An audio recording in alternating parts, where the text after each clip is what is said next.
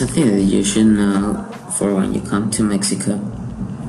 Um, you should not carry a lot of money in your bag because someone could take him from you. Other thing you should never ask is if a sauce is spicy because every sauce here in Mexico is spicy. If you want a sauce that is not spicy, you need to make by yourself uh, sauce.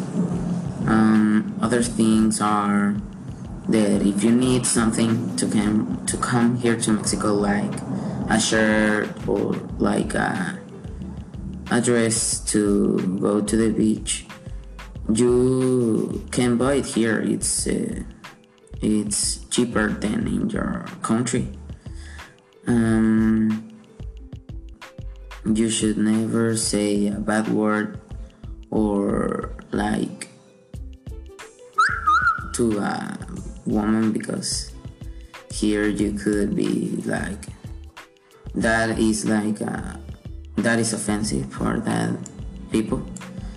Um, here in mexico if you um, walk in the front of a of a